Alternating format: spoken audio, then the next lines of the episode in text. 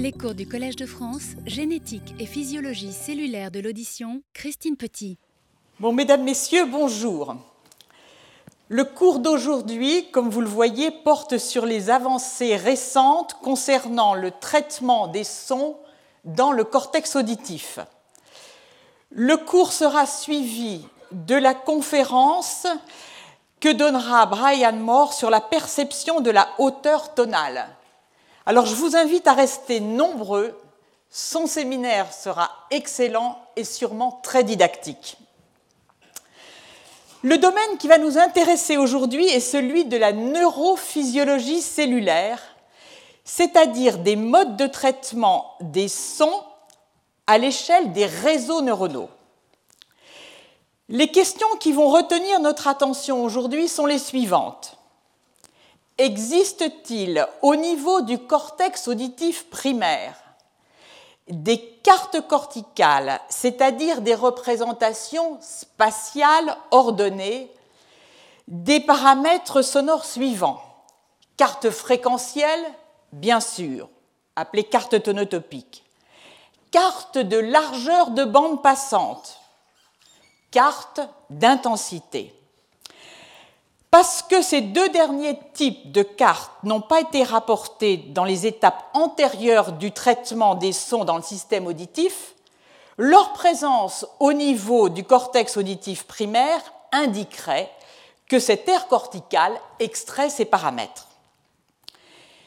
Les interrogations portent aussi sur la discrimination des sons. S'agit-il de tâches dont l'étude des réponses corticales permettrait de conclure qu'elle est opérée dans le cortex auditif primaire et alors sous quelle forme Localisée ou distribuée à travers le cortex? Quels sont les mécanismes qui sous-tendent cette discrimination en termes de neurophysiologie cellulaire? Peut-on prédire à partir des réponses corticales connues à un ensemble de sons dans une espèce donnée les capacités de discrimination de ces sons par ces animaux. Enfin, que sait-on de l'organisation fonctionnelle des microcircuits neuronaux impliqués qui sont en apparence si complexes? Alors nous allons aborder successivement la question de la représentation tonotopique dans le cortex auditif primaire, puis celle de la discrimination des sons, et enfin celle de l'organisation fonctionnelle des neurones connectés. Elle répond aujourd'hui au nom de connectome. Depuis quelques années, 4 à 5 seulement, les avancées techniques permettent d'apporter des réponses à ces questions qui à leur tour en suscitent d'autres et qui, pour les plus récentes, sont susceptibles de modifier profondément notre représentation du fonctionnement des cortex sensoriels primaires. Alors, la science dont je vais parler, c'est bien la science en train de se faire, c'est-à-dire le dialogue entre les différents groupes qui euh, tentent de répondre aux mêmes questions, d'où l'on voit progressivement émerger des conclusions solides. Mais nous allons, dans un premier temps, suivre les méandres qui vont permettre d'aboutir à ces conclusions robustes. Alors avant de passer à l'organisation corticale, un bref rappel sur les divers relais du système auditif, la structure du cortex auditif primaire et les techniques récentes d'analyse des réponses neuronales corticales. Alors la voie afférente est celle qui mène de la périphérie, la cochlée, au cortex. L'information s'y propage de bas en haut, elle est de type bottom-up. Le signal acoustique est traité dans la cochlée. L'information électrique codée qui en émerge est propagée par les neurones auditifs ici en bleu. Elle gagne ensuite le système auditif central à travers une série de relais. Le premier d'entre eux est le noyau cochléaire, étape obligatoire. Le second est le complexe olivaire supérieur où l'information venant des deux oreilles est confrontée, ce qui permet la localisation de la source sonore dans l'espace, dans le plan horizontal. Le passage de l'information se fait ensuite ou non à travers ce petit noyau que l'on appelle le lemnisque latéral, puis il gagne le colliculus inférieur et l'ensemble des informations convergent ensuite, vous avez ici le colliculus inférieur, vers le thalamus. Les deux relais sous-corticaux, le colliculus inférieur et le thalamus, sont des relais quasi obligatoires. Dans le thalamus, l'information fait relais donc dans les neurones thalamiques qui projettent leurs axones dans le cortex auditif primaire dit A1, qui est l'équivalent d'autres cortex sensoriels primaires. V1, vous pouvez peut-être laisser un peu plus de lumière. Vous voyez mieux comme ça? D'accord. V1, donc c'est l'équivalent, ce A1 pour auditif, des cortex sensoriels primaires, V1 pour la vision et S1 pour le système somatosensoriel. L'organisation du cortex auditif primaire comme celle de tout le cortex. Dont je vous rappelle que son expansion massive caractérise et caractéristique de ce qui se passe dans le cerveau humain, puisque le cortex atteint une surface de 2,5 mètres carrés, soit l'équivalent de la surface de notre peau. Le cortex est organisé en six couches parallèles à la surface. La couche 1 est la couche la plus superficielle, la couche 6, la couche la plus profonde. Ces six couches corticales sont regroupées en trois autres types de couches que l'on appelle couche granulaire, qui est la couche médiane, qui comprend les couches 3 et 4, couche supragranulaire, qui comprend les couches 1 et 2, et couche infragranulaire qui comprend les couches 5 et 6. On distingue dans ce cortex des neurones pyramidaux pour l'essentiel excitateurs de type glutamatergique. Leur corps cellulaire, comme l'indique leur nom, est pyramidal et ils ont des formes très variées avec en général une arborisation dendritique importante euh, au niveau apical comme au niveau basal. Les autres neurones sont les neurones non pyramidaux, pour l'essentiel des neurones de type GABAergique. Alors, je ne vais pas entrer du tout dans le détail de l'organisation de ces diverses couches pour la bonne raison que les descriptions varient d'une espèce à l'autre et varient même d'un auteur à l'autre. On retiendra le fait qu'il y a des neurones pyramidaux dans toutes les couches du cortex, sauf dans, la couche 1, et des neurones de type GABAergique, ici en bleu, dont la, proportion la plus faible se situe au niveau de la couche 6. Alors, ce schéma donc, qui pourrait être modulé selon les espèces et selon les auteurs, a l'avantage de montrer l'importance des interconnexions qui existent entre les neurones pyramidaux et également avec les neurones GABAergiques. Les neurones qui viennent du thalamus, plus précisément du corps genouillé médian ventral, l'un d'eux est représenté là, se projettent au niveau du cortex auditif dans une sous-couche, ce que dit Wiener, qui est la référence dans, le domaine, dans une sous-couche de la couche 3, la couche 3B, donc la plus profonde, et également dans la couche 4. Ces neurones sont dits thalamo-corticales, leurs axones forment des fibres parallèles qui vont établir des synapses comme vous le voyez ici, avec plusieurs neurones pyramidaux. Donc, on retiendra que les couches 3B et 4 sont les couches receveuses des, afférences thalamiques. En retour, le thalamus reçoit une énervation efférente massive que l'on ne retrouve dans aucun autre système, du point de vue de son importance, et qui lui vient des axones des neurones pyramidaux, que vous voyez ici. Alors, si l'on s'intéresse aux connexions que reçoit le cortex auditif, 15% lui viennent du thalamus, 15% lui viennent de l'hémisphère contralatéral et 70% du cortex ipsilatéral. Et ces dernières connexions sont dites cortico-corticales. Quant aux projections maintenant issues du cortex auditif, elles sont presque exclusivement composées par les voies dites corticofuges, qui sont les voies descendantes, massivement développées. Ces voies forment en fait des faisceaux parallèles qui se projettent pour certaines jusqu'au noyau cochléaire.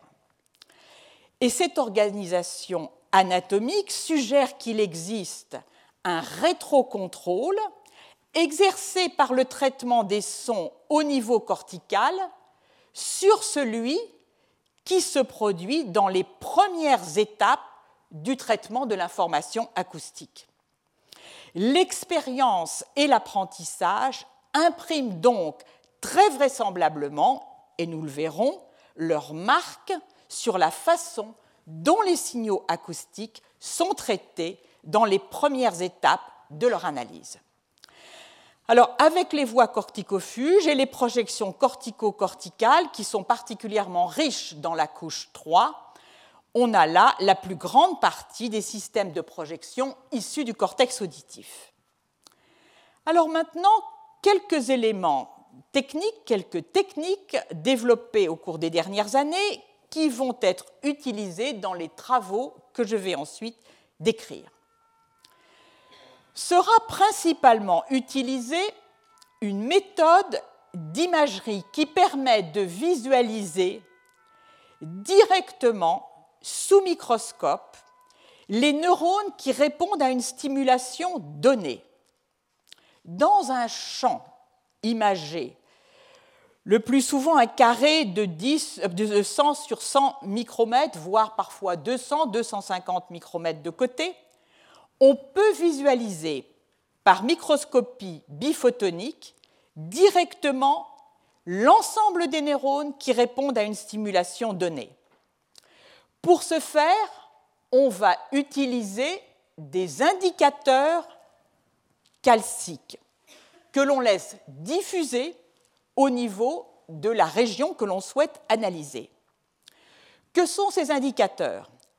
Ce sont des fluorophores couplés à un tampon calcique, typiquement le BAPTA. La liaison du calcium au tampon calcique change les propriétés de fluorescence du fluorophore. L'activité électrique des neurones, qu'il s'agisse de simples changements de leur potentiel ou bien de décharge de potentiel d'action, va se traduire par un accroissement de la fluorescence de ces neurones, c'est-à-dire par un accroissement de delta F sur F, ou de la fluorescence relative. Alors il existe une large gamme d'indicateurs calciques qui diffèrent en particulier par leur affinité au calcium. Si un indicateur calcique a une constante de dissociation élevée, en raison de son affinité faible pour le calcium, la variation de fluorescence sera faible. A l'inverse, si un indicateur calcique a une forte affinité pour le calcium, les changements transitoires et de faible valeur de la concentration calcique vont conduire rapidement à une saturation du signal de fluorescence et à une élévation, pour une élévation faible de la concentration calcique. Alors, on peut utiliser ces indicateurs calciques en combinaison avec des colorants qui, eux, sont insensibles à la concentration calcique. Alors, c'est ce que l'on voit ici, où le neurone a été empli par un colorant euh, qui fluoresce dans le rouge et qui est insensible à la concentration calcique. Puis l'ensemble de la préparation est baigné par un indicateur calcique. Alors on voit ici l'image donc euh, de l'ensemble de la réponse, l'image qui correspond donc à qui est observé avant stimulation. Puis, après stimulation, on voit apparaître ce point qui indique une réponse. Et donc, et si on pratique une déconvolution, on va pouvoir obtenir l'augmentation relative de euh, la fluorescence liée à la réponse de ce neurone. Intérêt majeur de cette étude, elle visualise un ensemble de neurones. On peut visualiser la précision, on peut visualiser leur corrélation d'activité, ce qui est tout à fait majeur quand on veut déchiffrer un microcircuit cortical. Alors, en revanche, la précision temporelle des réponses est bien moindre que celle que donnent les mesures d'électrophysiologie. Une fois activé, il faut plusieurs, dizaines de millisecondes avant que le signal de fluorescence puisse être décelé. Alors maintenant, je vais passer à la tonotopie. La tonotopie. La tonotopie, vous savez sans doute tous ce qu'est la tonotopie. C'est le gradient organisé spatialement des neurones qui ont une sensibilité préférentielle à une fréquence donnée. Ces neurones sont organisés spatialement selon leur fréquence préférentielle et forment ainsi un gradient de réponse préférentielle. La tonotopie, vous savez qu'elle est établie dès la première étape dans la cochlée, elle est préservée dans tous les noyaux du système auditif que j'ai mentionnés. Des gradients tonotopiques ont été décelés par enregistrement des réponses électriques dans les cortex auditifs primaires de beaucoup d'espèces de mammifères, incluant le chat, incluant les primates non, humains et l'homme. Ici, on est chez le chat et c'est l'ensemble du cortex auditif avec ses différentes sous-régions pour, pour lequel les cartes fréquentielles sont recherchés. Le code couleur indique la réponse à la fréquence caractéristique qui va de 1 kHz à 32 kHz. Et maintenant, si on s'intéresse aux différentes régions du cortex, on peut voir, et ceci a été montré depuis un grand nombre d'années, qu'il existe une tonotopie plus ou moins fine, enfin telle que permet, euh, permet de la révéler l'électrophysiologie, dans le cortex auditif primaire du chat, que l'on retrouve également de façon plus ou moins nette dans les différentes autres aires corticales. Pourtant, peut-être cela va vous surprendre, mais l'existence ou non d'une carte tonotopique dans le cortex auditif primaire chez la souris était encore non résolue en 2010. Et c'est ce point qui va être progressivement clarifié entre 2010 et 2013. Alors ceci a son importance puisque les modifications que l'on peut faire pour analyser les microcircuits peuvent être principalement faites chez les animaux que l'on peut manipuler génétiquement et au premier rang desquels la souris. Par conséquent, établir qu'il existe ou non une carte tonotopique dans le cortex auditif primaire chez la souris est tout à fait essentiel.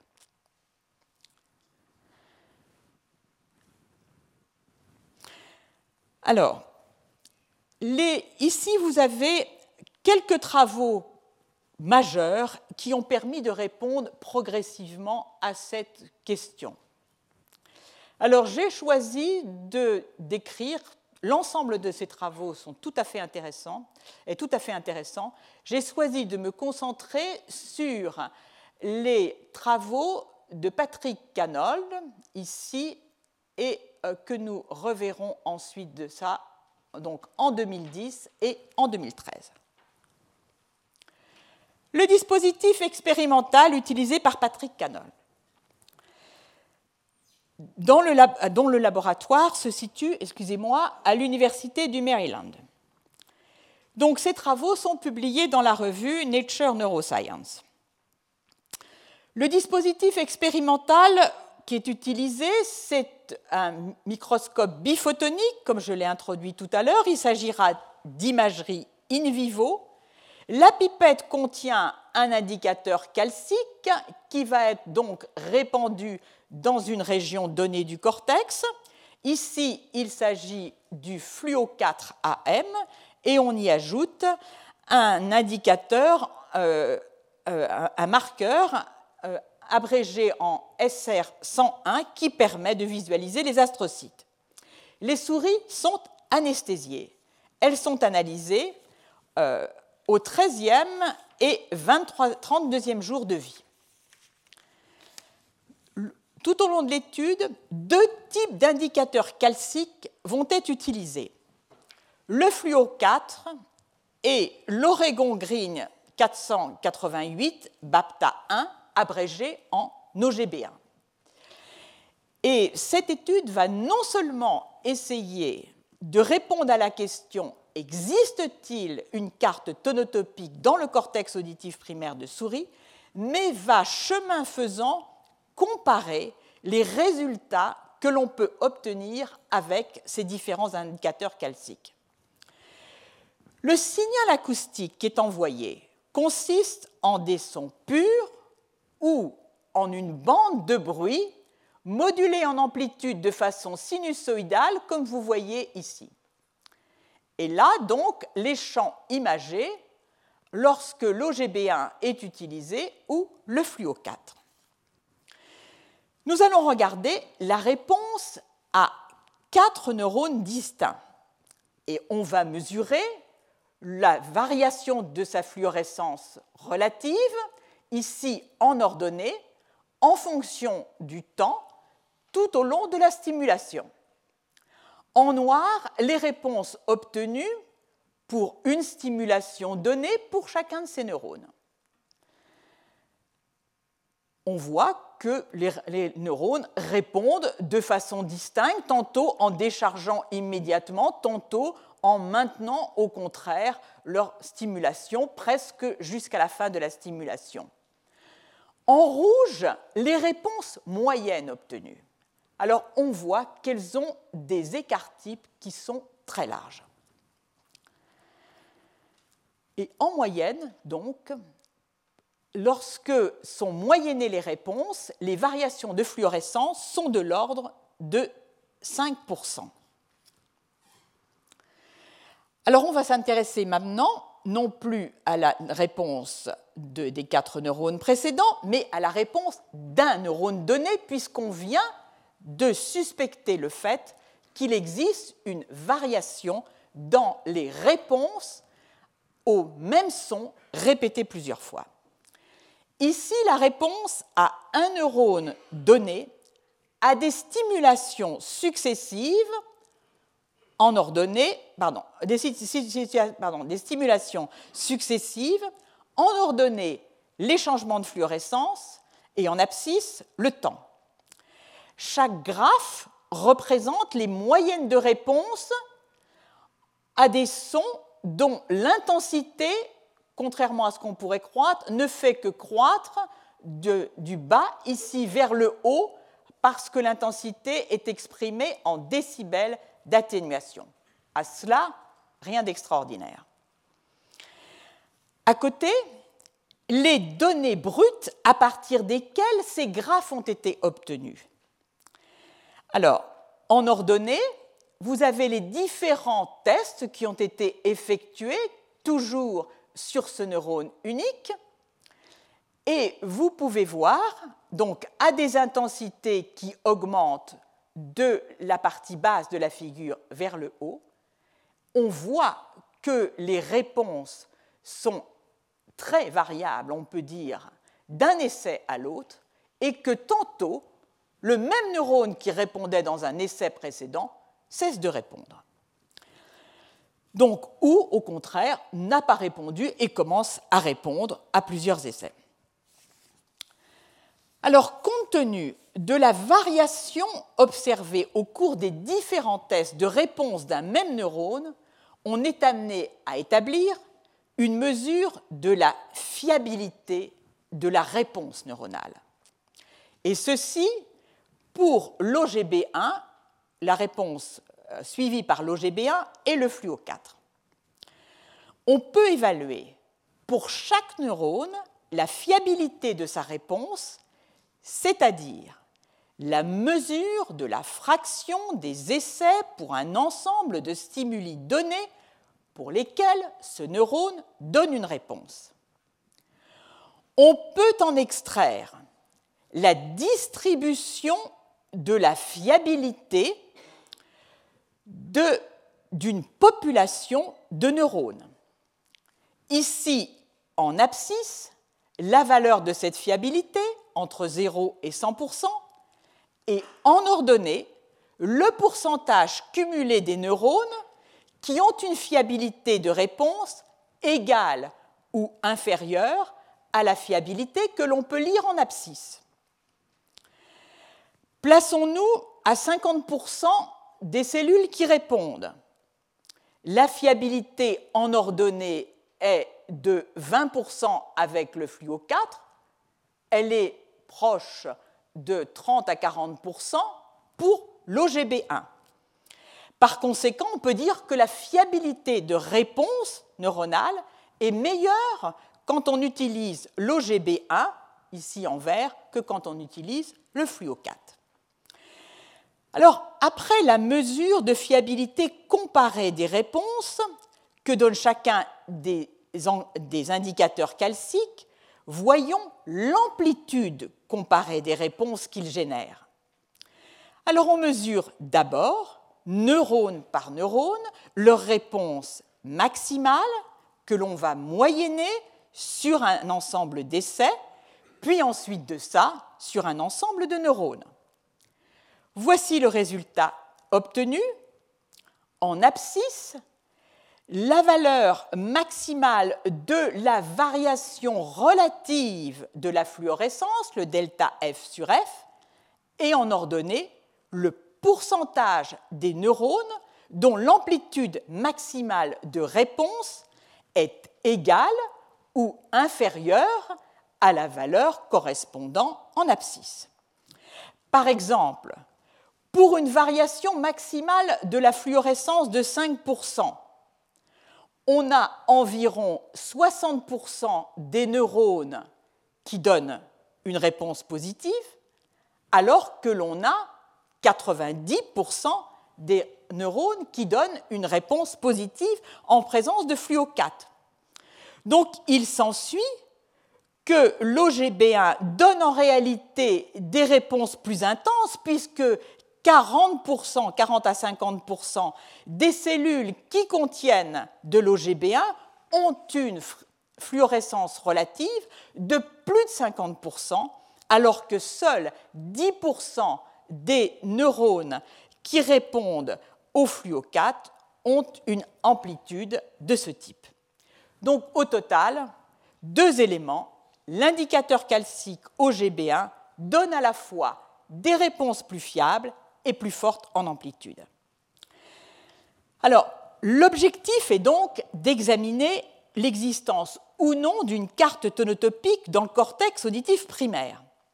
Les auteurs vont maintenant examiner la possibilité d'établir des cartes d'accords en fréquence de ces neurones par l'utilisation de l'OGB1, puis ils vont ensuite tester l'existence ou non d'une carte tonotopique. Alors, en A, il s'agit de la réponse unique d'un neurone stimulé pendant deux secondes par un son pur de fréquences différentes allant de 8 kHz à 64 kHz. Et l'on voit que l'on obtient un maximum de réponse, ici, pour 32 kHz. Donc on a bien ici une sorte d'accord en fréquence de ce neurone. Si tel est le cas, regardons maintenant la réponse sur 8 neurones. Ces 8 neurones se situent dans des emplacements différents du cortex. Certains sont situés dans le cortex auditif primaire en A1. Ce sont les neurones 4, 5, 6, 7 et 8. Les autres sont situés dans d'autres régions du cortex. Ici, la région nommée UF pour ultrafréquence et la région nommée DP pour dorsale postérieure.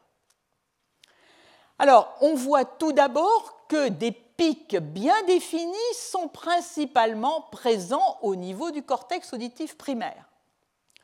Le code couleur indique la fréquence caractéristique correspondante.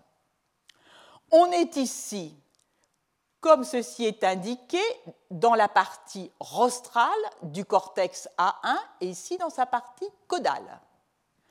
On voit que les couleurs des points, donc qui représentent les neurones qui ont été imagés, leur fréquence caractéristique est différente et que la, partie rostrale du cortex auditif répond préférentiellement à des hautes fréquences et la partie caudale à des basses fréquences.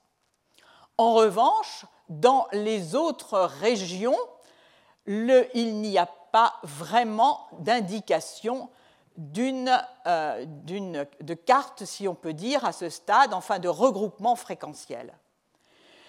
Toutefois, si l'on regarde finement ce qui se passe ici dans ces deux plans. On a des neurones de différentes couleurs qui sont côte-côte. Donc si globalement cette région rostrale répond préférentiellement aux hautes fréquences et la région caudale aux basses fréquences, on ne trouve pas véritablement une organisation tonotopique dans laquelle on attendrait systématiquement des neurones accordés à une même fréquence proche et puis graduellement l'introduction de d'autres fréquences. Donc, tout ceci indique donc euh, qu'il n'y a pas, si à l'échelle globale on a l'impression qu'il y a une carte tonotopique, ce n'est pas douteux, en a un, à une échelle plus fine elle n'est pas véritablement décelée. Alors, vous voyez ici résumé l'ensemble de ces résultats qui montrent bien que dans le sens rostro-caudal, on a une carte fréquentielle grossière pour laquelle on a donc euh, une 3 octaves correspondent à 1 mm, donc ceci au niveau du cortex auditif primaire.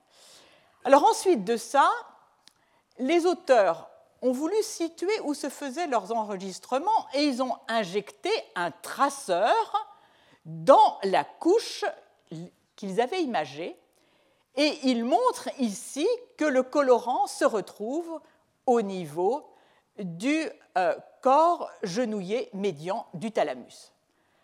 Par conséquent, au moins une partie de l'information a été recueilli dans la couche ou dans les couches des afférences des projections thalamiques, c'est-à-dire L3B, L4.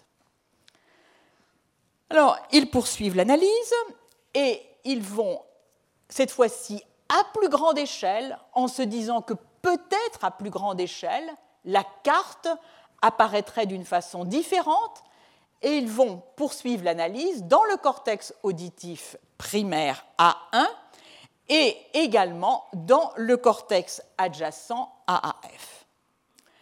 Et là, vous voyez résumer l'ensemble des données qui retrouvent cette fois-ci à grande échelle ce qui était prédit à plus petite, c'est-à-dire au niveau du cortex auditif A1, une carte tonotopique estimée à 2,75 octaves par millimètre et une autre dont la pente est bien plus faible dans le cortex AAF, mais en réalité, les deux gradients vont dans le sens opposé. Bon, avec tout cela, euh, on ne peut pas dire qu'on ait véritablement trouvé la carte tonotopique attendue. Très bien. Si c'est le cas, est-ce qu'il y a d'autres cartes qu'on va pouvoir révéler? Alors, ces autres cartes qui vont être regardées, la première va consister à rechercher, attendez, je me demande si j'ai pas, oui, à rechercher l'existence d'une carte de largeur de bande. Alors, ce que les auteurs vont faire, c'est imager quatre régions dans le cortex auditif A1. Les largeurs de bande en octave sont indiquées par ce code couleur. Soyons brefs, pas d'indication en A1 pour une carte de largeur de bande. Carte d'intensité. L'analyse est faite de la façon suivante. Alors, pour résumer, donc pas de carte de bande passante. Allons donc à la carte d'intensité.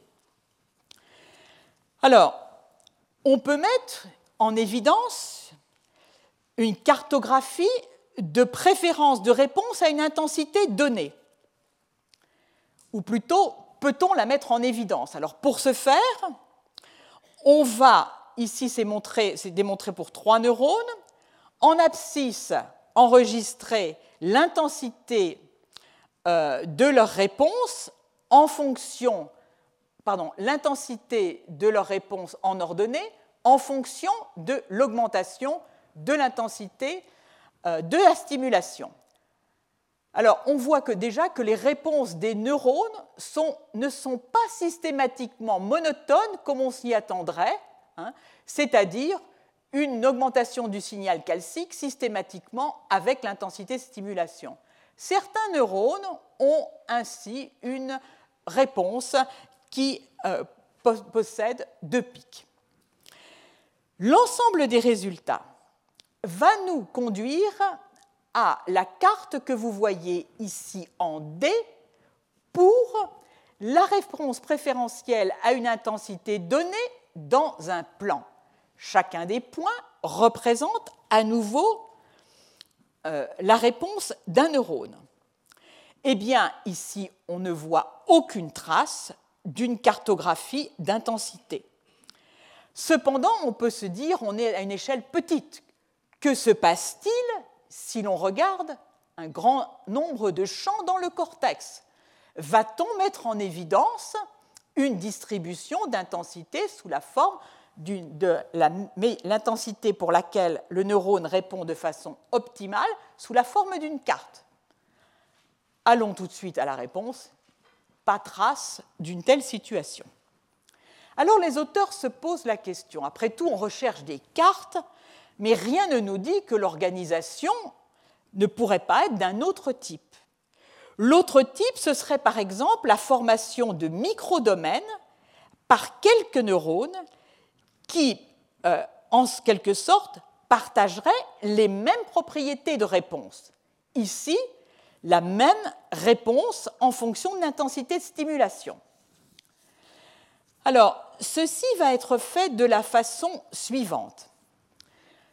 Pour chaque neurone, ici situé au centre, le code couleur indique la réponse, l'intensité pour laquelle il répond de façon préférentielle on va s'intéresser à la réponse des cinq neurones les plus proches qui l'entourent et regarder s'il y a une organisation de type microdomaine.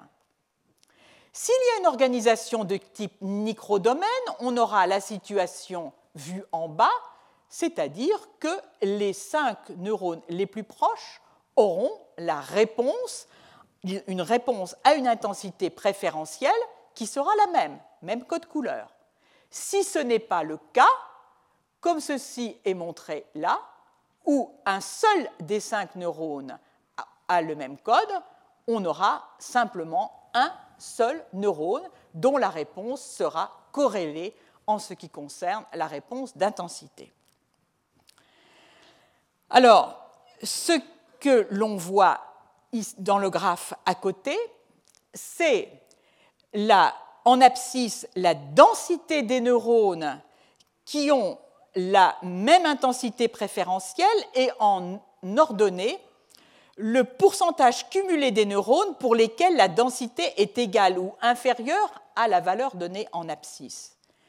Alors on voit que de tels regroupements de très petite taille existent, mais qui sont mieux mis en évidence par OGB1 que par fluo4. Mais malgré tout, il existe une hétérogénéité de distribution globale, comme nous l'avons vu, qui est considérable tentative ultime pour mettre en évidence des cartes au niveau du cortex auditif. Les auteurs vont non plus s'intéresser à la réponse des neurones, les similarités fondées sur un paramètre donné, mais sur deux paramètres. Et ils vont alors classer les neurones en fonction de leur réponse à deux paramètres ils envoient un ensemble de sons comme précédemment et classent les neurones en catégories par leur délai de réponse, l'intensité préférentielle de leur réponse et l'amplitude de leur réponse. C'est ce que l'on voit ici, le délai de réponse en ordonnée, l'intensité euh, en abscisse et euh, le code couleur qui correspond à l'amplitude. À l'issue d'une analyse des réponses d'un grand nombre de neurones, les auteurs parviennent à classer les neurones suivant leur profil de réponse, tenant compte donc des trois réponses que je viens de mentionner. Chacun des quatre panneaux définit un profil moyen de réponse d'une classe de neurones qu'il nomme à ce moment-là centroïdes. D'autres classifications multiparamétriques seront aussi définies en réponse à d'autres types de sons. Alors maintenant, passons à la recherche d'une organisation qui pourrait correspondre à l'organisation de ces réponses multiparamétriques en OGB1 et en Fluo4. Alors ici, les classes sur cette section sont imagées, sont données par le code couleur. On voit une différence très nette entre OGB1 et Fluo4. On a beaucoup plus de classes en Fluo4. Euh, L'OGB1 a, une, je vous rappelle, une affinité plus forte pour euh, le calcium et ces neurones se répartissent en un plus petit nombre de classes, contrairement à ce qu'on voit pour Fluo4. Donc, il n'existe pas, il n'y a pas de trace là de réponse en quelque sorte euh, à l'échelle spatiale qui regrouperait des neurones partageant plusieurs paramètres de réponse préférentielle. Plutôt des, réponses préférentielles à certains paramètres. Alors on cherche à examiner cette fois-ci, euh, comme précédemment, cette fois-ci sur un ensemble de neurones, est-ce que s'il n'y a pas de carte, est-ce qu'il y a au moins des microdomaines dans lesquels les neurones partagent des caractéristiques semblables? Comme précédemment, à gauche, on voit un neurone central en jaune, ses plus proches voisins, 60%, partagent les mêmes caractéristiques, et à droite, un neurone central en vert et euh, aucun des cinq neurones qui partagent la moindre caractéristique commune. Alors, allons au résultat que présente cette courbe. En abscisse, vous avez donc les valeurs qui correspondent aux cinq neurones 20, 40, 60, 80 et 100% de réponse, et en ordonnée, le pourcentage cumulé des neurones dont la fraction des voisins de même classe est inférieure ou égale à la valeur portée en abscisse. Avec OGB1, on a plus de neurones qui ont des voisins de même catégorie, ce que l'on pouvait anticiper compte tenu euh, du plan imagé que j'ai montré tout à l'heure. Et on voit cependant que pour la classification qui est fondée sur le fluo 4, lorsque les deux courbes se croisent, un petit pourcentage de neurones de l'ordre de 10% appartiennent à une même catégorie. Et pour ce pourcentage, ce petit pourcentage, donc, on a une réponse maximale corrélée. Donc, ceci nous indique qu'il existe peut-être des micro-domaines de réponse homogènes. Alors, comment expliquer les différences des résultats obtenus par OGB1 et Fluo4 Sachant que Fluo4 a une affinité calcique faible, il répond sans doute principalement aux dépolarisations qui se situent au-dessus du seuil de décharge. Il révèle donc principalement les potentiels d'action de ces neurones. A l'inverse, OGB1, lui, va être capable de révéler des réponses qui se situent sous le seuil de décharge et au-dessus du seuil de décharge. Alors, ça, c'est l'hypothèse. Elle va être validée par une analyse électrophysiologique faite en courant de Clamp. Ces expériences sont maintenant faites sur tranche, donc in vitro, de cortex auditif. On injecte dans un neurone un courant qui va donner naissance ou non à un potentiel d'action que vous voyez ici, ou alors à une simple dépolarisation. Et puis, on regarde la variation relative de la fluorescence avec les différents indicateurs colorés. Quand le courant est tel que la dépolarisation se situe au-dessous du seuil de réponse, comme l'indique ici la croix bleue, on a une réponse exclusivement avec, euh, euh, avec OGB1. Par contre, lorsque l'on est en, présence d'une dépolarisation qui conduit à des potentiels d'action, elle est bien révélée par l'un et l'autre colorant. Alors là, sur la droite, vous avez résumé l'ensemble de ces données. Alors, que peut-on conclure de cet article? Que On peut conclure malgré tout que l'OGB1 euh, permet, de, développer, permet euh, de, mettre en évidence des réponses de neurones qui sont spatialement regroupées. On conclut à l'absence de carte tonotopique chez la souris, mais cependant à une organisation tonotopique grossière. Mais je tiens à souligner que dans ce même numéro de Nature Neuroscience, euh, Gideon Rothschild Israël Nelken et Adi euh, proposent des conclusions voisines, c'est-à-dire une carte tonotopique grossière et qui paraît comme fracturée. Bien sûr, ce, travail conclut également à l'absence de cartes de bande passante et à l'absence de cartes d'intensité. Alors, on peut se poser la question, pourquoi une telle différence de résultats par rapport aux résultats solidement établis en ce qui concerne les cartes conotopiques dans les autres euh, espèces établies, comme je vous le disais, par enregistrement électrique? A-t-on une authentique différence de traitement des sons dans le cortex auditif primaire d'une espèce à l'autre? Bon, peu probable. Mais A-t-on Ceci est-il dû au fait que tantôt les animaux ont été anesthésiés, tantôt ils n'ont pas été anesthésiés, tantôt l'anesthésie était plus ou moins profonde? Ou bien l'exploration ne s'est peut-être pas faite dans la couche du cortex auditif qui serait en quelque sorte celle qui devrait être étudiée.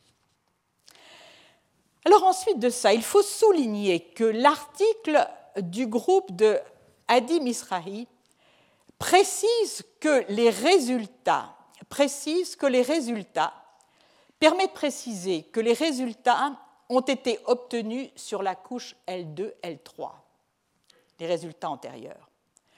Or, comme je vous l'ai dit, les afférences thalamiques pénètrent le cortex en L3B, L4. Donc, on peut se demander, on voit poindre déjà dans ces articles, euh, dans cet article, l'idée qu'il existe, après tout, peut-être une transformation des cartes entre L4 et L2, L3, et que c'est simplement L4 qui a été mal exploré. Puis deux autres articles du groupe de Paulet en 2011 et 2012 vont apporter des éléments en faveur d'une carte tonotopique dans la couche L4 du cortex de souris. Ce sont des données qui sont fondées sur l'électrophysiologie faites chez des souris anesthésiées. Alors tout d'abord, leurs résultats vont établir ce qui peut vous paraître surprenant, mais le fait qu'il existe bien une carte tonotopique dans le thalamus de souris. Ceci était établi dans d'autres espèces, mais pas chez la souris. Ensuite, euh, ils vont euh, chercher à montrer qu'il existe des indications en termes électrophysiologiques pour une tonotopie dans une couche donnée. Un an plus tard, cette fois-ci par imagerie calcique biphotonique comme précédemment, avec une exploration strictement concentrée sur la couche L4, le groupe de Canold en apporte la preuve définitive. Alors, à nouveau, le dispositif expérimental utilisé pour l'imagerie biphotonique in vivo que vous avez vu précédemment. Toute l'étude va se faire avec le fluo 4, qui, comme je vous l'ai dit, détecte les, les neurones qui génèrent des potentiels d'action. Les animaux sont anesthésiés comme précédemment. Petite astuce que vous voyez euh, en D, la méthode qui va permettre de s'assurer que l'on est bien dans la couche L4. C'est bien la couche L4 qui va être visualisée. On utilise des souris transgéniques, des souris recombinantes, qui expriment de façon conditionnelle un marqueur fluorescent rouge, tomato. Chez ces souris, la recombinase qui permettra l'expression de ce marqueur fluorescent rouge est exprimée sous le contrôle du promoteur du gène SCNN1A. Or, le promoteur de ce gène ne s'exprime que dans la couche L4. Par conséquent, la fluorescence rouge sera restreinte aux neurones de la couche L4. En C, l'emplacement et la distance entre les couches L3 et L4 qui vont pouvoir être imagées de façon indépendante en faisant varier la hauteur de l'objectif.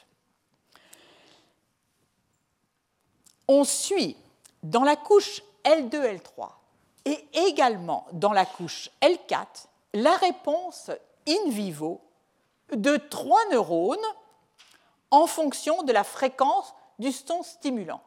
Trois neurones, donc ici au niveau L2, L3, et trois neurones au niveau L4.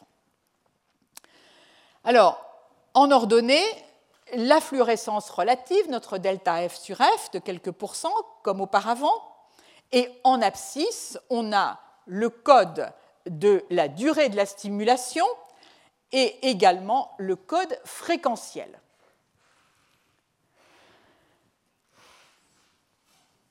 Alors, en A, les neurones L2, L3, on voit que par cette imagerie calcique par le fluo 4, il n'y a pas véritablement de réponse préférentielle.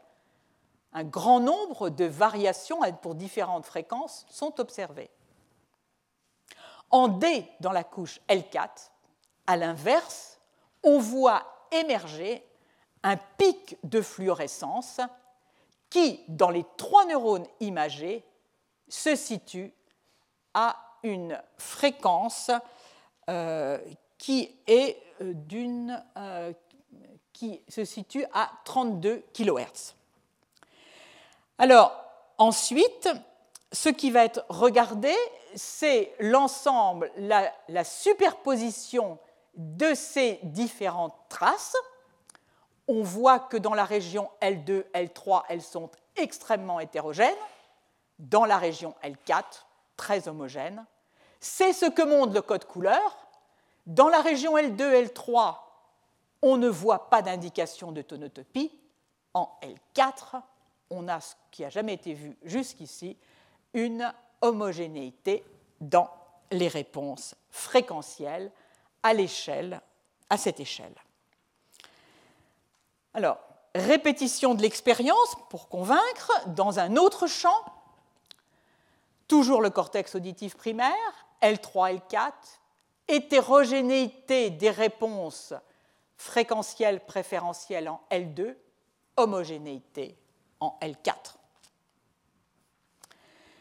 Alors maintenant, on va chercher à apprécier la corrélation de réponse des neurones dans un champ donné à un ensemble de stimuli.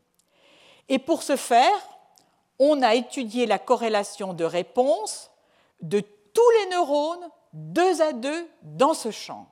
Et on va à nouveau comparer les réponses en L2, L3 et L4. Alors, vous voyez ici donc que euh, la corrélation est bien plus élevée en L4 qu'en L2, L3. Alors, ce, ce qui mesure, alors c'est tout d'abord la variabilité qui va être appréciée, excusez-moi. Elle est donnée par l'intervalle interquartile, c'est-à-dire qu'on segmente les données en quatre intervalles de fréquence optimale, et on, on va prendre en considération que de la moitié des données celles qui sont les plus proches de la valeur médiane. L'intervalle, ou écart interquartile, abrégé en IQR BF pour baisse fréquence, est le paramètre qui permet d'apprécier tout d'abord la dispersion de la distribution. Elle est beaucoup plus importante dans la région L2, L3 que dans la région L4. Alors j'en viens à ce que j'ai tout à l'heure, j'étais tout à l'heure un peu vite, à la corrélation des réponses des neurones dans un champ donné, L2, L3 en noir, L4 en rose. On voit que la corrélation de réponse est beaucoup plus forte dans le champ L4 que dans le champ L2, L3. Alors là, on est sur un champ unique. Les auteurs vont examiner un très grand nombre de champs dont ils vont pouvoir déduire que oui, il existe bien une corrélation qui est beaucoup plus élevée en L4, corrélation de réponse des neurones en L4, qu'en L2, L3. Donc on peut considérer que maintenant le débat est clos. La souris rejoint donc les autres animaux, mais avec une précision supplémentaire. La tonotopie est présente en L4, L5, elle s'évanouit en L2, L3. Par conséquent, il y a bien une transformation de la tonotopie entre L4 et L2, L3. Alors maintenant, je demande encore un petit effort. Je vais discuter un autre point que j'avais annoncé, qui concerne la neurophysiologie cellulaire de la discrimination des sons. Les questions suivantes sont les, suivantes. Je les redonne. S'agit-il de tâches dont l'étude des réponses corticales permettrait de conclure donc cette discrimination? Qu'elle est opérée dans le cortex auditif primaire, qu'elle est localisée ou bien distribuée dans le cortex, voire localisée et distribuée dans le cortex. Quels sont les mécanismes qui sous-tendent cette discrimination et peut-on prédire à partir des réponses corticales connues à un ensemble de sons, dans une espèce donnée, le comportement des animaux correspondants, c'est-à-dire leur aptitude à discriminer des sons? L'article dont je vais vous parler est un article dont le premier auteur et Brice Batelier. Le second auteur est Ludov euh, pardon, Lyubov Ushakova et le dernier Simon Ruppel. Il a été effectué dans un laboratoire de Vienne. Ce travail a été publié en 2012 dans la revue Neurone. L'étude est une étude in vivo menée chez, des souris anesthésiées. Elle porte sur les couches L2, L3. Donc là, on est bien, on sait dans quelle couche l'on est. Et donc, l'idée, c'est de s'approcher de la transformation qui doit s'opérer entre L4 et L2, L3. Et on utilise l'OGB1 dont je vous rappelle que les réponses, qu'il peut donner des réponses observables sous le seuil de décharge. En C, on est donc dans un plan, dans L2, L3, où on a 63 neurones dans le champ imagé en OGB1 dont la réponse va être suivie. À côté, en I, on examine la réponse ou non simultanée de ces 63 neurones qui sont portés en ordonnée, un stimulus répété, un son pur, toutes les secondes. Avant l'exposition au son, les marquages traduisent une certaine activité spontanée donc de ces 63 neurones qui vont être suivis. Les auteurs sont capables d'extraire de leurs données le taux de décharge de chaque neurone par la méthode de déconvolution qu'ils utilisent. Le code couleur que vous voyez ici donc, indique le taux de décharge des neurones par seconde. On voit que la réponse est variable en intensité, mais que curieusement, lorsqu'elle est présente, pas curieusement, mais que lorsqu'elle est présente, elle est assez voisine d'une stimulation à l'autre. Jusque-là, rien de curieux. La curiosité vient de la seconde expérience, où l'on va caractériser plus largement les réponses neuronales. On va maintenant visualiser un champ comme le champ précédent, mais on visualise cette fois-ci non pas 63, mais 71 neurones. Et les souris sont soumises à des sons purs, de fréquences différentes et d'intensités différentes. Et on pratique, là ce sont les réponses à 10 tests successifs qui sont ordonnés en fonction, de gauche à droite, en fonction du taux de réponse observé. Alors, que voit-on? Première, observation, il y a une certaine. Les réponses sont tout de même assez aléatoires. Il arrive, en particulier pour les basses intensités, qu'il n'y ait pas de réponse. Deuxième observation, les profils de réponse sont semblables pour des sons très différents, 2 kHz et 16 kHz. D'où l'idée qu'il existe un répertoire limité de réponses de la population des neurones analysés. On parle du répertoire. Ici, en B, les réponses de plusieurs neurones en taux de décharge en fonction de la stimulation, et on voit que ce qui a déjà été observé auparavant, certains neurones dans la couche L2, L3 ont une réponse bimodale. Peut-on généraliser l'observation, c'est-à-dire peut-on caractériser l'ensemble des modes de réponse d'une population donnée à une diversité de sons? Plusieurs populations de neurones vont être analysées pour leur réponse à une diversité de sons, sons purs ou sons complexes. Et l'objectif est d'apprécier quantitativement la similarité de leurs réponses. Alors, en A, on a ici une population de 72 neurones. On étudie leur réponse à trois sons au cours de 10 essais à chaque fois en abscisse. Comme précédemment, les réponses sont rangées en fonction de l'intensité des réponses.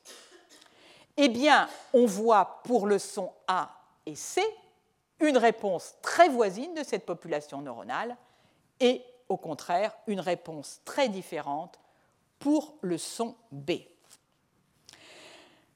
L'étude va être étendue à 73 sons et la réponse va maintenant porter donc toujours sur les 72 neurones et on va regarder pour ces 73 sons s'il existe une corrélation dans les réponses des neurones du champ observé.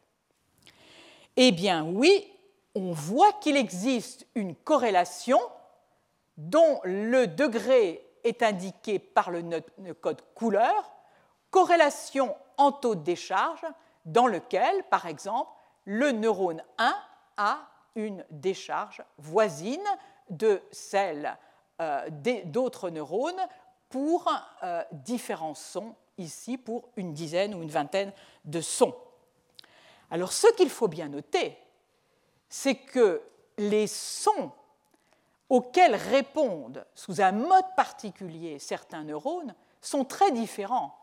Ici, donc, il s'agit d'un ton pur, ici, au contraire, il s'agit d'une structure extrêmement complexe, c'est ce que montrent ces différents spectrogrammes. Alors, on observe donc pour ces 72 neurones un seul mode de réponse. Pour une autre population analysée, excusez-moi, ici, on va observer au contraire deux modes de réponse distincts. Tout de suite, si les souris sont éveillées, on a le même résultat. Alors la question qui vient immédiatement à l'esprit est la suivante. Quelle est la répartition spatiale de ces modes de réponse à plus large échelle lorsqu'on va s'intéresser à un grand nombre de populations et non plus aux deux populations vues ici L'étude va porter sur 67 populations qui répondent au moins à un mode. Et ici, on voit la distribution, la répartition du nombre de modes détectés pour chacune des 67 populations, on voit que sur 67 donc populations, une cinquantaine répondent euh, à un seul mode et puis un plus petit nombre à deux modes et un nombre encore plus faible à trois modes. Nous passons maintenant, une fois ces modes définis, à l'étude de population. En ordonnée, le pourcentage cumulé des paires de modes dans lesquels la fraction des neurones qui répondent un mode donné est porté, qui répond exclusivement à un mode est porté en abscisse. La réponse est donnée par la courbe rouge. On voit qu'environ 50%, que pour environ 50% des paires de modes, il y a 50% de leurs neurones qui répondent à deux modes. Donc on a un recouvrement partiel des modes. Et on peut montrer qu'on a affaire à une distribution au total qui n'a rien d'aléatoire. Alors, le commentaire associé de Harris sur ce manuscrit résume la situation en ces termes. Jusqu'ici, la vision antérieure était que pour, des stimuli différents, la réponse neuronale était quasiment spécifique, largement distincte. Ici, en B, on voit la vision qui émerge de ce travail. Plusieurs stimuli peuvent déclencher les mêmes profils de réponse. Alors, où se tient la possibilité de reconnaître une grande diversité de sons Eh bien, elle se tiendrait dans la réponse globale du cortex, qui mettrait à profit la combinaison des modes distincts que vous voyez ici pour engendrer une réponse globale qui est, elle, spécifique du stimulus. Alors évidemment, on peut se demander quel est l'intérêt d'une organisation aussi complexe.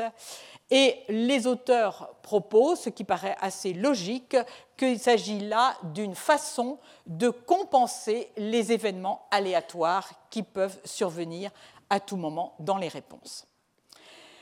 Alors, je n'entrerai pas dans les détails des réponses à ces divers modes, mais un point est intéressant à souligner.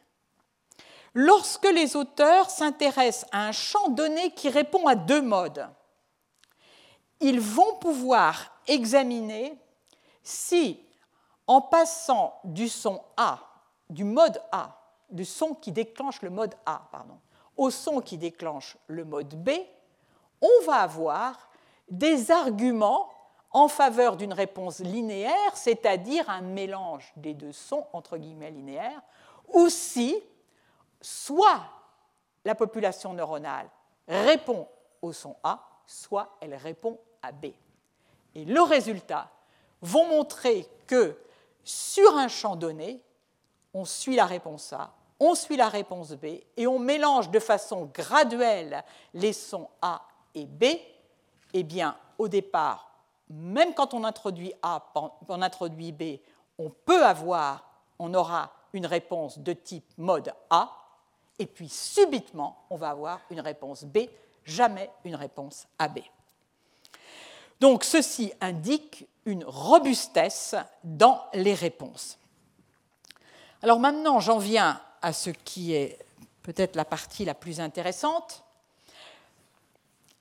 Peut-on, deux points, peut-on prédire à partir des réponses corticales connues pour un ensemble de sons dans une espèce donnée les capacités comportementales, c'est-à-dire les capacités de discrimination de ces sons par des animaux. En pratique, peut-on prédire à partir des représentations neuronales que nous venons de voir, celles qui ont été étudiées, le comportement des souris dans leur discrimination des sons? Alors, les auteurs vont développer le test comportemental suivant. Les souris sont entraînées à une tâche de discrimination positive et négative des sons. Les auteurs vont choisir trois sons pour lesquels ils ont imagé les réponses et ils vont essayer de voir la corrélation qui existe entre la discrimination des sons tels que les prédisent les réponses corticales et la, corrélation éventuelle avec le comportement. Les sons sont notés S1, S2, S3. Les souris, il faut les motiver pour ce test. Donc on va les priver de boissons pendant un bon moment. On associe à S1 une récompense, l'obtention d'une petite quantité d'eau. À S2, au contraire, un effet désagréable, un jet d'air envoyé, puis ensuite de ça, on va inverser euh, le, rapport des sons avec la récompense ou au contraire euh, le, jet d'air pour éviter un biais possible. Donc je vous le disais, les sons S1, S2 et S3 ont été choisis en fonction des modes de réponse corticaux qui ont été observés. En se fondant sur ces modes de réponse, S1 et S2 sont proches bien que leur spectrogramme soit franchement différent. En revanche, pardon, S2 et S3 pardon, sont proches, bien que leur spectrogramme soit franchement différent. En revanche, S1 et S2 sont différents et S2 et S3 sont également très différents au niveau des réponses corticales. Donc, la prédiction est la suivante si deux sons comme S1, S2 très proches dans les modes de réponse corticale euh, euh, donnent des profils d'activation qui sont semblables, les temps d'apprentissage de la discrimination de ces deux sons vont être bien plus longs que les temps d'apprentissage pour être capable de discerner le son S1 S2 du son S1, S3, qui donnent, eux, euh, des réponses autres. Alors, c'est ce que l'on voit ici en B, où vous avez le pourcentage de réponses correctes en fonction des essais pratiqués, et la réponse et la réponse attendue. S1 et S2, donc là, qui sont très différents en termes de carte corticale en rouge, et S1 et S3 qui sont très différents, la souris va apprendre à les discriminer rapidement. En revanche, pour S2 et S3 qui sont très proches, elle mettra beaucoup plus longtemps. Donc ici, on voit là, euh, à mon sens, des résultats euh, particulièrement intéressants. Alors, de l'expérience précédente, euh, donc, euh, je vais passer à un autre point. Les auteurs ont alors essayé de se de, ont raisonné de la façon suivante. Comment mettre en évidence donc des éventuels sites locaux dans lesquels pourrait s'opérer une telle discrimination? Alors ils vont utiliser pour répondre à cette question, les, techniques d'apprentissage algorithmique et en particulier le support vecteur machine, abrégé en SVM, à partir duquel on peut prédire de façon automatique, à partir des images corticales, soit dans leur ensemble, soit image par image, quels sont à engendrer telle ou telle image. Alors, ce qui, les résultats obtenus sont les suivants où l'on voit donc la performance de discrimination. Et on voit là que pour un petit nombre de réponses, la performance de discrimination est absolument et euh, tout à fait élevée. Donc, il existe au sein du cortex auditif des régions localisées qui peuvent rendre compte des performances de discrimination de certains sons. Donc au total, on termine avec le message suivant. Une représentation de l'ensemble des sons dans la couche L2, L3 dans lesquelles les unités fonctionnelles sont formées par quelques centaines de neurones et non pas des neurones isolés. Et autre conclusion, malgré la dispersion de la stimulation, il existe il y a des indications qui permettent de penser qu'il existe des unités fonctionnelles pour une paire de sons donnés qui représentent une très faible fraction, une très faible fraction euh, de ces euh, réseaux qui sont capables de rendre compte d'une large part de la discrimination. Alors, ceci m'amène en forme de conclusion à brièvement introduire les résultats parus il y a quelques semaines à propos du mode de fonctionnement des couches corticales L2, L3, mais cette fois-ci dans le cortex visuel primaire, V1. On recherche bien sûr, on pense bien sûr qu'il y a des modes communs de fonctionnement, d'où l'intérêt de présenter ces données récentes euh, qui peuvent éclairer le mode de fonctionnement du cortex auditif A1. La question qui est posée est la suivante.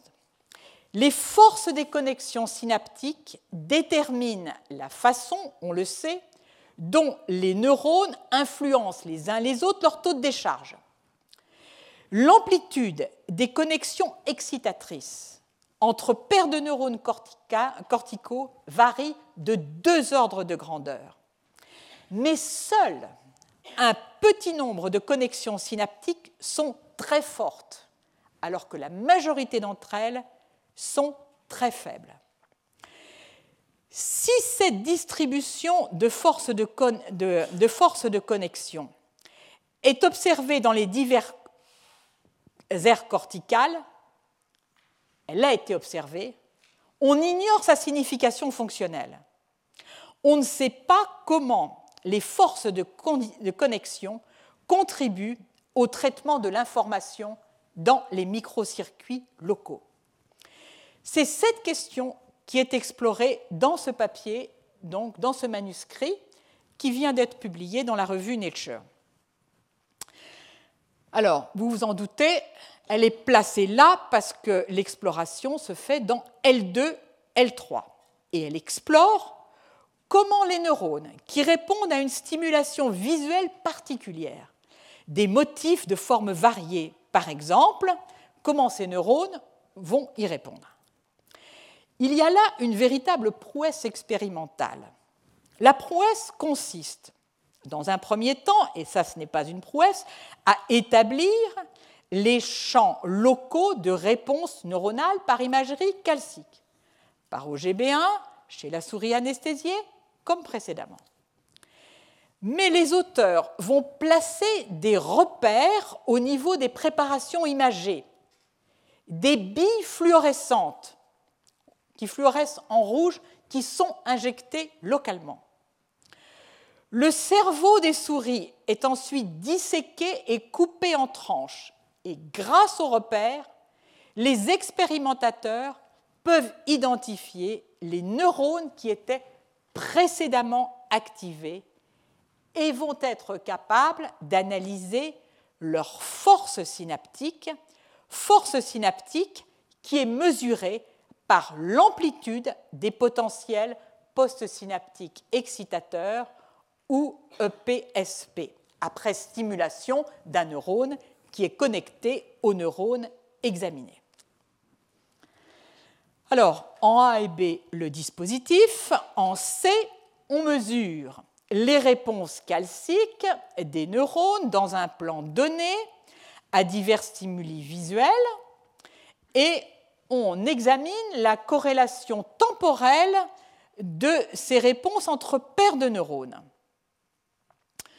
Euh, il faut souligner que les auteurs disposent d'un microscope bifrotonique extrêmement rapide. La courbe C représente la distribution des valeurs de corrélation et elle présente une queue ici qui révèle la présence d'une petite population de paires de neurones dont l'activité est hautement corrélée. En D, le graphe en D donne la distribution des amplitudes des, potentiels euh, excitateurs postsynaptiques sur 75 paires de neurones. On voit qu'il y a une large variété d'amplitudes, rien là qui ne soit connu, avec des amplitudes faibles pour un très grand nombre de neurones et fortes pour un tout petit nombre de neurones. Alors maintenant, on va passer à l'exploration véritablement des réseaux en L2, L3 par ces graphes en E et F. On commence à explorer les réseaux. À titre d'exemple, on va examiner la réponse calcique de trois neurones, ici 1, 2, 3. On va donc calculer la corrélation de ces réponses. Et puis, en parallèle, on va euh, euh, étudier leur euh, leur potentiel euh, excitateur postsynaptique. Que voit-on? Lorsque le neurone, alors les neurones 1, 2 et 3 vont être successivement stimulés. Lorsque le neurone 1 est stimulé, bon, on oublie là les potentiels euh, d'action, on voit une réponse en potentiel postsynaptique excitateur très élevé en 3. En 2, lorsque 2 est stimulé, pas de réponse de ce type. Lorsque 3 est stimulé, on a une réponse en 1. Par conséquent, on a affaire à une communication de forte force synaptique entre 1 et 3. Est-elle corrélée avec l'imagerie calcique, calculée comme précédemment eh on s'aperçoit que la corrélation en imagerie calcique est aussi, la corrélation de réponse est aussi majeure, la plus forte, pour 1 et 3. Par conséquent, on peut en déduire que lorsque les connexions synaptiques sont fortes, les neurones ont des réponses corrélées. Alors, je vais passer en I. Bon, c'est pratiquement euh, la même chose qui est montrée. Je crois qu'il me faut euh, conclure. Et donc, le résultat global, on aboutit in fine à une sorte d'apparence simplification des micro-réseaux neuronaux avec un établissement donc de connexions synaptiques fortes qui corrèlent leurs réponses et qui permet aussi d'amplifier leurs réponses. Alors on peut se poser la question, alors à quoi servent toutes ces connexions faibles? Alors les auteurs proposent que toutes ces connexions faibles seraient en réalité liées là pour la plasticité de réponse des réseaux neuronaux. Ces réseaux seraient, en quelque sorte prêts, disponibles pour changer de propriété en fonction des besoins. Alors, pour conclure, j'aimerais souligner le fait que toutes ces observations sont en accord avec l'hypothèse formulée par Hebb en 1949 si l'axone d'une cellule A, dit-il, est suffisamment proche pour exciter une cellule B ou prendre part à son excitation, un processus de croissance ou de changement métabolique se produit dans l'une ou les deux cellules qui conduit à augmenter l'efficacité de A pour évoquer une réponse en B et réciproquement. On en a là une démonstration magnifique. Alors je dirais que fondé sur cette avancée majeure, on a bien envie de réinterpréter, ou plutôt d'interpréter, les données que j'ai mentionnées tout à l'heure pour le cortex auditif primaire dans les couches L2, L3. Et puis, ceci illustre en fait qu'on assiste à, mon sens à une formidable accélération des connaissances en ce qui concerne les microcircuits neuronaux grâce aux techniques combinées d'imagerie euh, cellulaire, d'imagerie calcique et d'électrophysiologie. Je vous remercie de votre attention. Retrouvez tous les enseignements du Collège de France sur www.colège-2-france.fr.